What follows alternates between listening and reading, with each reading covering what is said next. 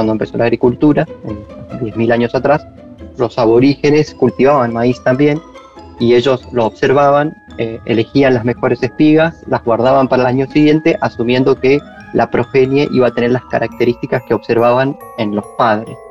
Aunque en ese momento no se le llamaba así y el método era muy rudimentario, lo que hacían los primeros agricultores era lo que hoy se conoce como fitomejoramiento, hibridación o breeding.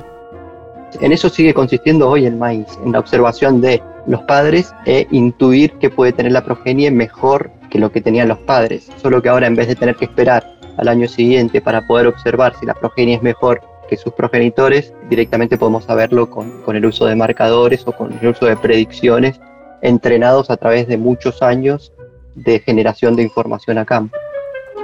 Bayer es sinónimo de ciencia. Para desarrollar productos y lograr una agricultura cada vez más sustentable, eficiente y segura, se necesita investigar y saber cada día más.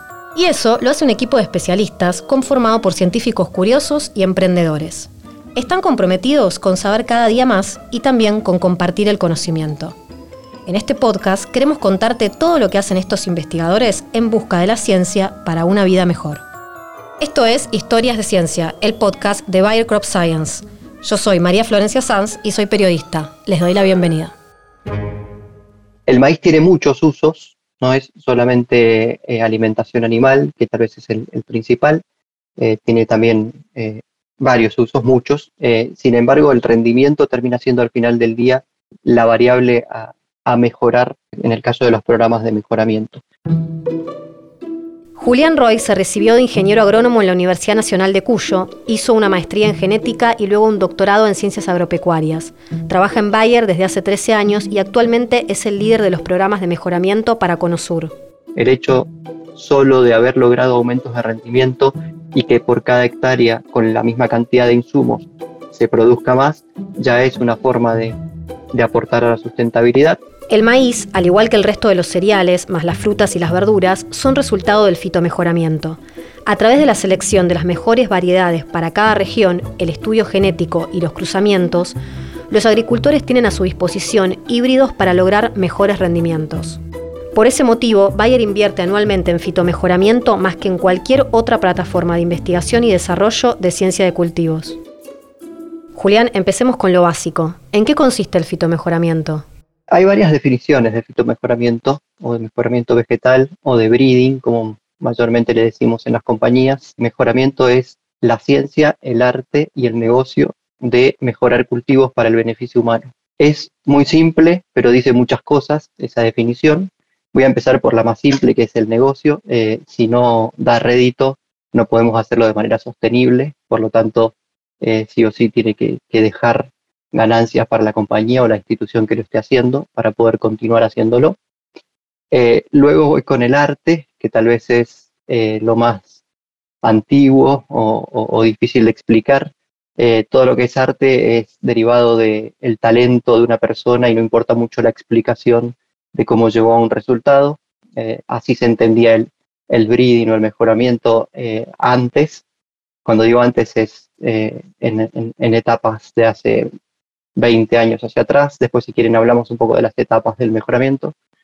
Eh, y, era la creación, la variedad, el híbrido o lo que fuera, era la creación de, una persona, de un fitomejorador, y hasta incluso se, recibía regalías eh, por, por, esa creación. Eh, y la ciencia, la parte de la ciencia es la más moderna. Hay principios, teorías que se conocen, por qué suceden, y, podemos hoy entender mucho mejor que antes por qué llegamos a, la creación de una variedad o de un híbrido, eh, conociendo qué sucede detrás de varias materias como la genética, la estadística, la biología, eh, la genética molecular, etc. Y hay otra parte de la definición que para mí es hoy en día de las más interesantes, que es eh, para el beneficio humano, ¿no? Y hay muchas discusiones detrás de qué, qué es el beneficio humano. Eh, es, fácil de decir, pero cuando uno empieza a intentar desglosar esa parte de la definición, empieza a encontrarse con cosas como eh, es el beneficio del productor que quiere obtener más rédito económico de su cultivo, es el beneficio del, consumidor final que quiere eh, alimentos más nutritivos, más saludables, más ricos, es el beneficio del ambiente, que queremos que la producción sea cada vez más sustentable, etcétera, ¿no? Y, esto de la sustentabilidad es algo que viene muy en boga últimamente y todas las empresas y las instituciones están empezando a pensar cómo hacer el mejoramiento de la manera más amigable con el medio ambiente posible. Para un programa de mejoramiento se necesitan líneas que son las que se van a aplicar. ¿Cómo se cruzan las líneas? ¿En campo o en invernadero? Hay dos tipos de mejoramiento general, el de variedades eh, y el de híbridos, o el de autógamas y el de alógamas para ser más técnico. En el caso de híbridos o alógamas se usan variedades, eh, perdón, líneas endocriadas. Esas líneas se obtienen a, través de diferentes métodos. Eh, uno de ellos es la autofecundación durante muchas generaciones hasta obtener una línea pura. Ese es el método más tradicional y las metodologías más nuevas consisten en lo que denominamos o llamamos doble haploide, que consiste en dos etapas, es inducir haploides y luego duplicarlos para obtener en dos pasos o tres como mucho una línea pura. Estas líneas son las que sirven como parentales para una vez que son cruzadas entre sí, eh, desarrollar los híbridos que van a ser comerciales. Eso, eso sucede en el caso de, de, la, de los cultivos eh, que, denominamos alógamas o de, o de, venta de híbridos, como puede ser el, el maíz. Eh, hay excepciones de especies autógamas donde también se venden híbridos, como el tomate, y, y en esos casos eh, son difíciles de hacer, por eso la semilla tiene tanto, tanto costo, y el beneficio viene dado no tanto porque el híbrido rinde más, aunque que es lo que conocemos como heterosis o la heterosis es una de las formas de obtener mayor rendimiento. En el caso de los cultivos como el tomate o autógamos que se obtienen híbridos, el beneficio está en poder desarrollar eh, variedades nuevas o híbridos nuevos todos los años y que, que puedan ser puestos a disposición de los, de los productores con diferentes características mejoradas cada año. Eh, pero sí, como bien vos dijiste, para poder desarrollar un híbrido necesitamos líneas que las cruzamos entre sí. Esas líneas pertenecen a lo que nosotros llamamos diferentes grupos heteróticos. El más simple es el grupo hembra y el grupo macho. Hay líneas que hacen de hembras y líneas que hacen de macho, que cuando se cruzan entre sí forman lo que eh, llamamos híbrido, que es lo que terminamos vendiendo a los, a los clientes. ¿Y cuántas líneas se evalúan al mismo tiempo? Muchas. Eh, empezamos con miles de líneas eh, y terminamos al final del día, luego de 7, 8 o hasta 9 años, con híbridos comerciales que contienen, de las miles de líneas con las que partimos, contienen dos o tres. La organización del breeding se hace a través de, lo que llamamos pipeline. ¿sí? Un pipeline es un conjunto de estadios por los cuales tiene que ir pasando un híbrido desde que es evaluado por primera vez hasta que llega a ser comercial. Todos esos estadios componen alrededor de 7, 8 años eh, aproximadamente para, para, para, poder representar varios programas y no solo el de, el de Bayer. Eh, entre 7 y 8 años seguramente demora desde que un híbrido es probado, desde que una línea es probada por primera vez a campo y es desarrollada hasta que el híbrido derivado de esas líneas eh, es comercial. En ese proceso suceden muchas cosas, entre ellas, aparte de la evaluación cada vez más extensiva del, material en, el, en los ambientes en los cuales desea ser cultivado o se apunta a que sea cultivado, también sucede un proceso muy importante que es la introgresión de los eventos, de lo que llamamos eventos transgénicos o biotecnología, eh, que en algunos países donde esto está, está aprobado eh, es la manera de, obtener la, protección de nuestros híbridos o nuestras variedades eh, contra las principales plagas y malezas que afectan a la producción de, del país. ¿Hay alguna manera de acelerar ese proceso con tecnología nueva? Por supuesto, y se ha ido acelerando a medida que han ido pasando los años. Eh, antes era bastante más lento, hoy es más rápido, hay algunas tecnologías que ayudaron a que eso suceda. Ya, mencioné una, que son los doble haploide. Antes había que autofecundar una línea muchas veces hasta, hasta obtener una línea pura. Hoy eso se puede hacer, como dije, en dos o tres pasos con, con, con el sistema de doble haploide. Eso hizo que lo que antes llevaba sin contar contraestación, tal vez cinco o seis años de autofecundaciones, hoy se puede hacer en dos. Eh, lo otro, lo acabo de mencionar también, es la posibilidad de usar contraestación. Hoy ya es algo muy utilizado, pero tal vez hace un par de décadas atrás no se usaba mucho.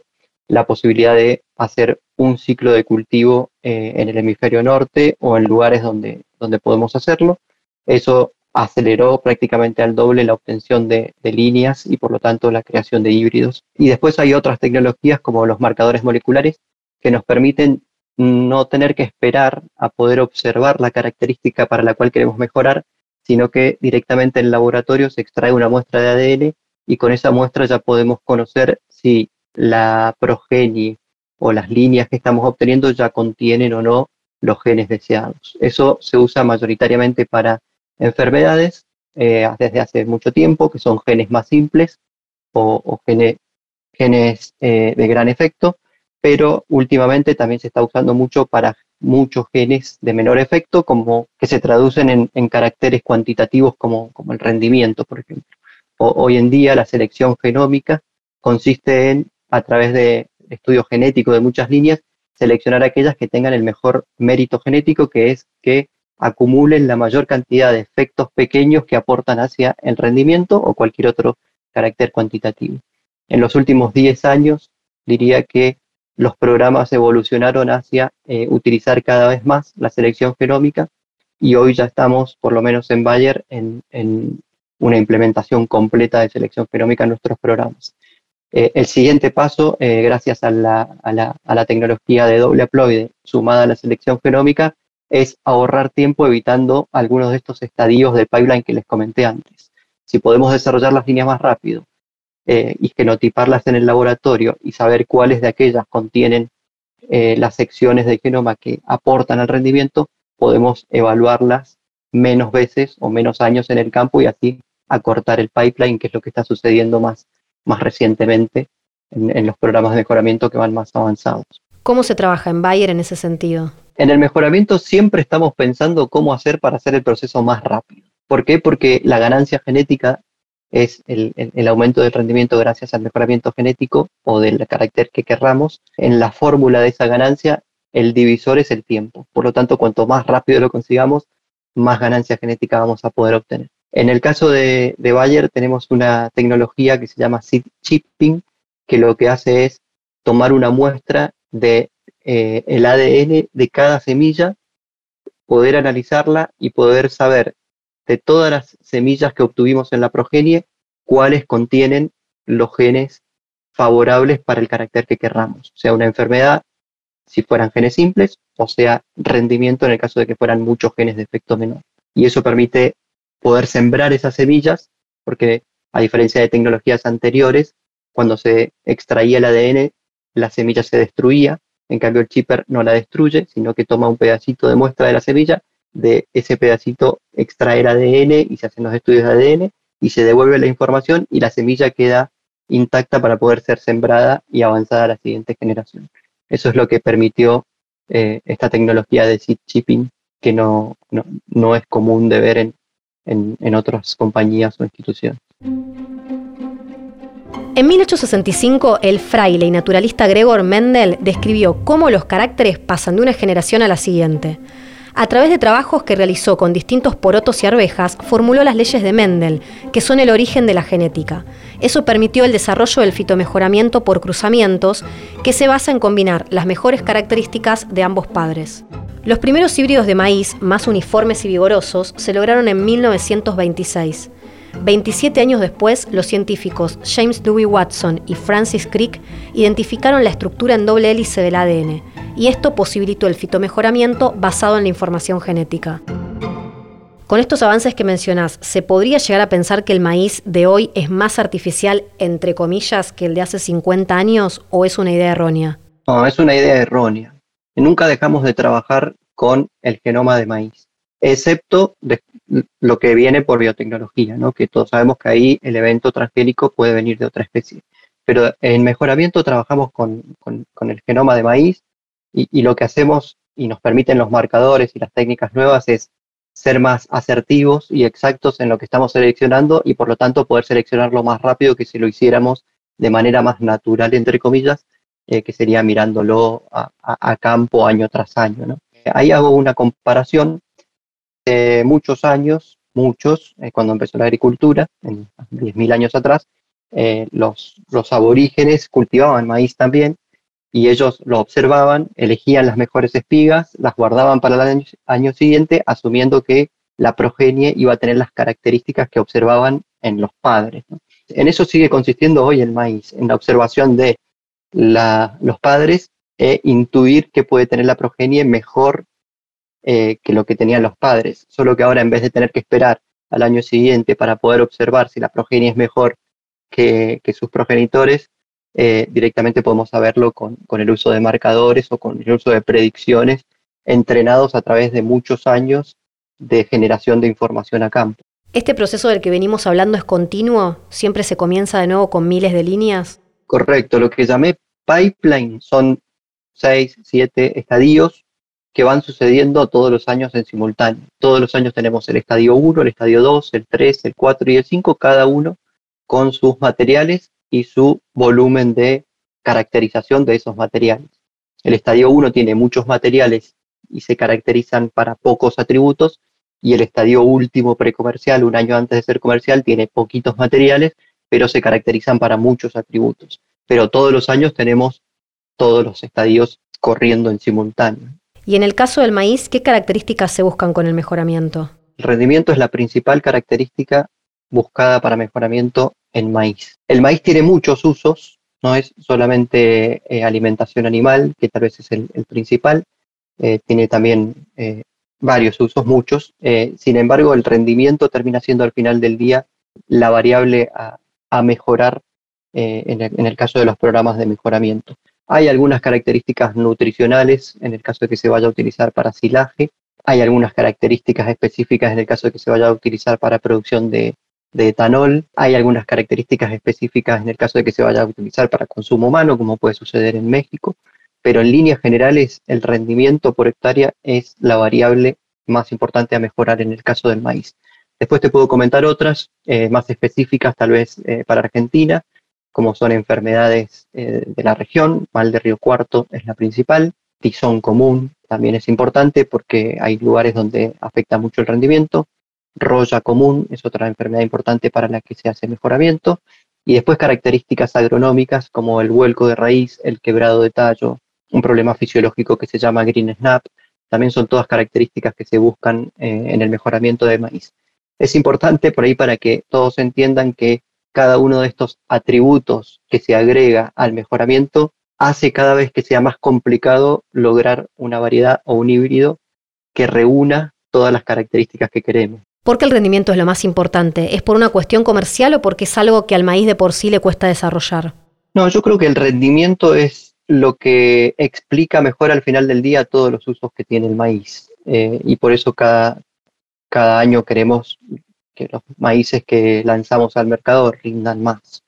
Eh, con el rendimiento también resumimos un poco la adaptación del maíz a distintas zonas. El maíz comenzó en Argentina, eh, ubicado en la zona de lo que llamamos zona núcleo, norte de Buenos Aires, sur de Santa Fe, y luego se fue expandiendo hacia, hacia regiones más marginales, y allí el mejoramiento contribuyó a que los híbridos que se vendían tengan buena adaptación también hacia, hacia esas zonas.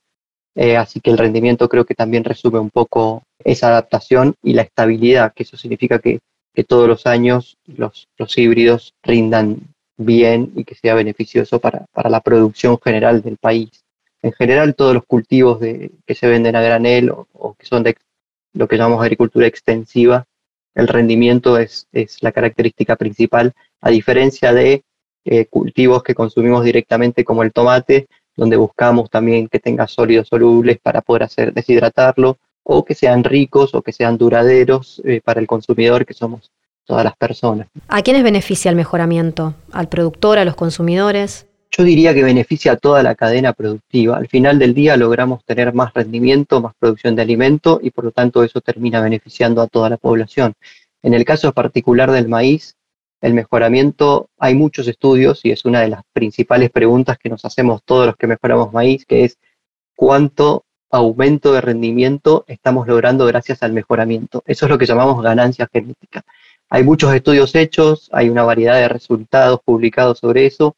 En definitiva, eh, está bien si decimos que durante los últimos 30 años aportamos un 1% en promedio de aumento de rendimiento por año. Eso hace que al final del día la producción de los campos en Argentina sea mayor y por lo tanto podamos tener más maíz para todos los usos que, que fuere, o exportarlo o consumirlo internamente, o lo que fuere, y lo mismo sucede con, con otros cultivos como, como la soja, por ejemplo. ¿Y por qué le conviene al productor comprar semilla híbrida? Le ayuda a obtener este rendimiento y esta adaptación a distintas regiones y asegurarse que todos los años va a tener un rendimiento eh, aceptable en, en, su campo. Principalmente es, es, esa la gran ventaja que tienen eh, los productores. En los países donde tenemos biotecnología también eh, el híbrido asegura tener eh, homogeneidad en cuanto a la resistencia a, a, enfermedades, a plagas, al control de malezas y a todo lo que aporta eh, la, la, la, biotecnología. Pero entonces el maíz con el que trabajas es el que compramos en la verdulería? No, en las empresas que hacemos mejoramiento genético, en general hacemos para, para producción para consumo animal o exportación o, etanol o silaje. El que consumimos en la verdulería es lo que conocemos como maíz hortícola. Se siembra en superficies mucho más pequeñas. No tiene hasta el día de hoy eventos transgénicos, aunque escuché algunas variedades que pueden tener, pero en general no tiene evento transgénico el, el, producto de consumo humano directo, caso de maíz, y es más dulce, tiene otras características. La planta tiene otra forma, es, es, es diferente a la planta del maíz eh, para producción eh, ganadera o, o, para exportación. Y después está también el maíz flint, que es un maíz de grano más colorado y más duro, que es más bien utilizado para alimentación de avícola. Y después está el maíz eh, pisingallo, que es para hacer eh, palomitas de maíz. Todos pueden tener diferentes características y por lo tanto el mejoramiento está orientado levemente hacia otras cosas. Entonces las variedades con las que vos trabajás son transgénicas. ¿Qué significa eso? Eso significa que tienen biotecnología principalmente para protección contra las principales plagas y malezas que hay en la región. Ahora, me gustaría aclarar una cosa, los programas de mejoramiento en sí son iguales en los países donde hay biotecnología y donde no hay. Todos los años se cruzan entre sí líneas eh, de los distintos grupos heteróticos para poder desarrollar nuevas progenies mejoradas para cada uno de esos grupos heteróticos. Hasta ahí y después hacer el cruzamiento de esas líneas para poder desarrollar combinaciones híbridas. Hasta ahí no hay eh, biotecnología. La biotecnología viene en paralelo a esas líneas que se desarrollan en los programas de mejoramiento, se les introgresa los genes de resistencia a plagas y a malezas, y eso hace que luego el híbrido contenga esa, el híbrido que se vende finalmente al productor contenga esa resistencia y sea un producto biotecnológico. Pero los programas de mejoramiento no trabajan hoy en día con transgenes dentro de su núcleo de germoplasma, que se llama, ¿no? que son estas líneas que tienen a disposición los mejoradores para poder cruzarlas entre sí, generar una progenie y seleccionar los mejores individuos dentro de esa progenie. ¿Entre las nuevas tecnologías que se utilizan está la edición génica? La edición génica está diferentemente regulada según la región. ¿sí? Hay regiones que eh, la consideran igual que la, que la biotecnología, o sea, es completamente regulada y su uso está prohibido hasta tanto se desregule y hay países que lo consideran como si fueran genes del maíz propio, o sea que se puede usar libremente sin pasar por ningún proceso de desregulación.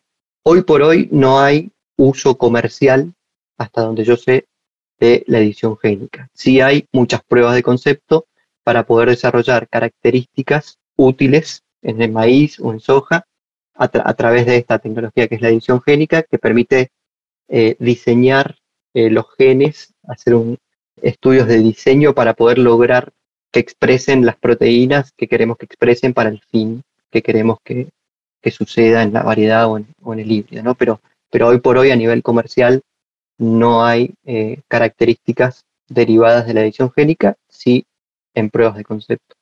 Respecto a las variedades que mencionabas, ¿el maíz de baja estatura es un ejemplo de mejoramiento? Sí, es un ejemplo más de mejoramiento y es un buen ejemplo de cómo el mejoramiento contribuye a la producción a través de la innovación. Ahí cuento una pequeña historia. Eh, en los años donde sucedió la, Revolución Verde, eh, una de las características principales de aquella revolución fue que los fitomejoradores obtuvieron variedades de estatura más baja para trigo y para arroz. Eh, y esas variedades fueron muy exitosas porque permitieron producir más porque eran más resistentes a eh, problemas agronómicos como por ejemplo el vuelco. En el caso del maíz, eso empezó a, verse un poco más recientemente, la utilidad del maíz de baja estatura, debido a que los maíces que tenían baja estatura no rendían mucho, hasta el descubrimiento o la caracterización, diría, del maíz del gen que se denomina BR2 o braquítico, que las primeras observaciones que se hicieron fueron que podía obtenerse maíces de baja estatura sin una penalidad tan grande en el rendimiento, y allí fue donde empezó a verse la característica de baja estatura como potencialmente útil en el caso del maíz.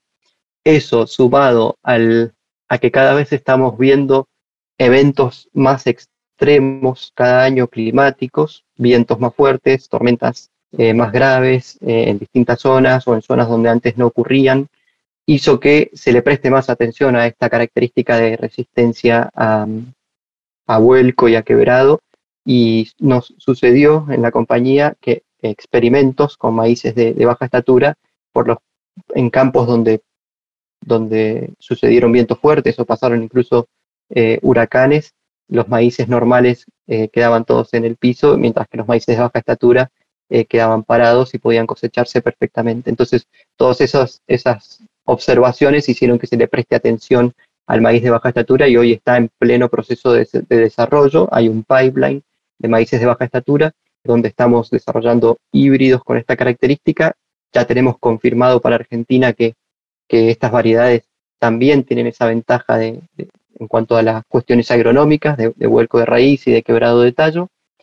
Eh, y estamos desarrollando híbridos con biotecnología para resistencia a plagas y a malezas que van a ser comerciales en el año 2026 con esta característica de baja estatura.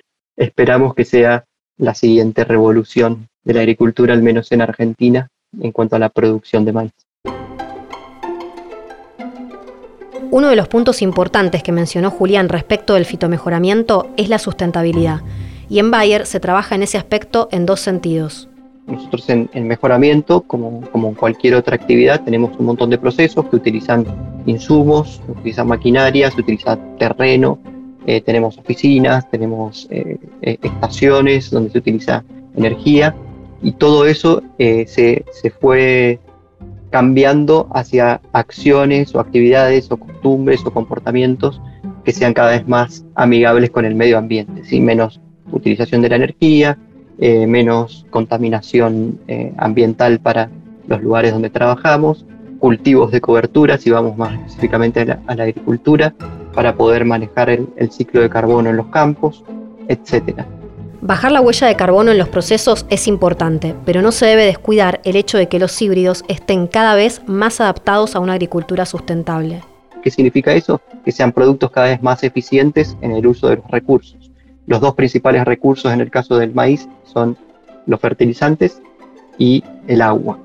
Si logramos obtener productos que cada vez sean más eficientes para el uso de esos recursos, seremos cada vez más eficientes en el desarrollo y obtención de híbridos que sean amigables con una agricultura sustentable. En líneas generales, el breeding ha logrado eso. El hecho solo de haber logrado aumentos de rendimiento y que por cada hectárea, con la misma cantidad de insumos, se produzca más, ya es una forma de, aportar a la sustentabilidad. El mejoramiento también le presta atención a temas como el uso del agua, la luz y los fertilizantes. En líneas generales, el rendimiento y la arquitectura de las plantas hoy ha sido el, primer aporte del breeding hacia, hacia productos más alineados a lo que consideramos hoy agricultura sustentable. Que viene de aquí en adelante seguir evaluando productos para que sean más adaptados a eh, ser cultivados con otros cultivos intercalados o con cultivos de cobertura o que tengan aún más eficiente uso de, los recursos que mencioné anteriormente. El ejemplo, nuevamente, son los maíces de baja estatura. Una de las características que tiene el maíz de baja estatura y que estamos estudiando bastante también es que abren la posibilidad de entrar al cultivo durante más días. Al tener menos estatura, con la misma maquinaria con la que antes podíamos entrar hasta cierto punto del cultivo, hoy podemos entrar varios días más.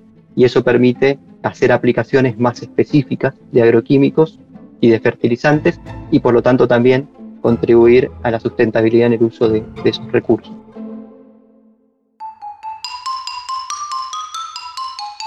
De los tomates a las abejas y del fitomejoramiento a las buenas prácticas de laboratorio, en esta primera temporada te contamos historias de ciencia, porque eso es lo que hace Bayer cada día, ciencia para una vida mejor.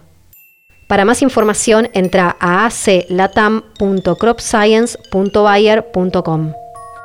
Este podcast es una producción de asuntos científicos de Bayer Crop Science, coordinado por Juan Pablo Lupi. Por posta, producción Guido Escolo, guiones Roque Casiero, edición Nacho Garteche, producción ejecutiva Luciano Banchero y Diego del Agostino. Mi nombre es María Florencia Sanz. Hasta la próxima.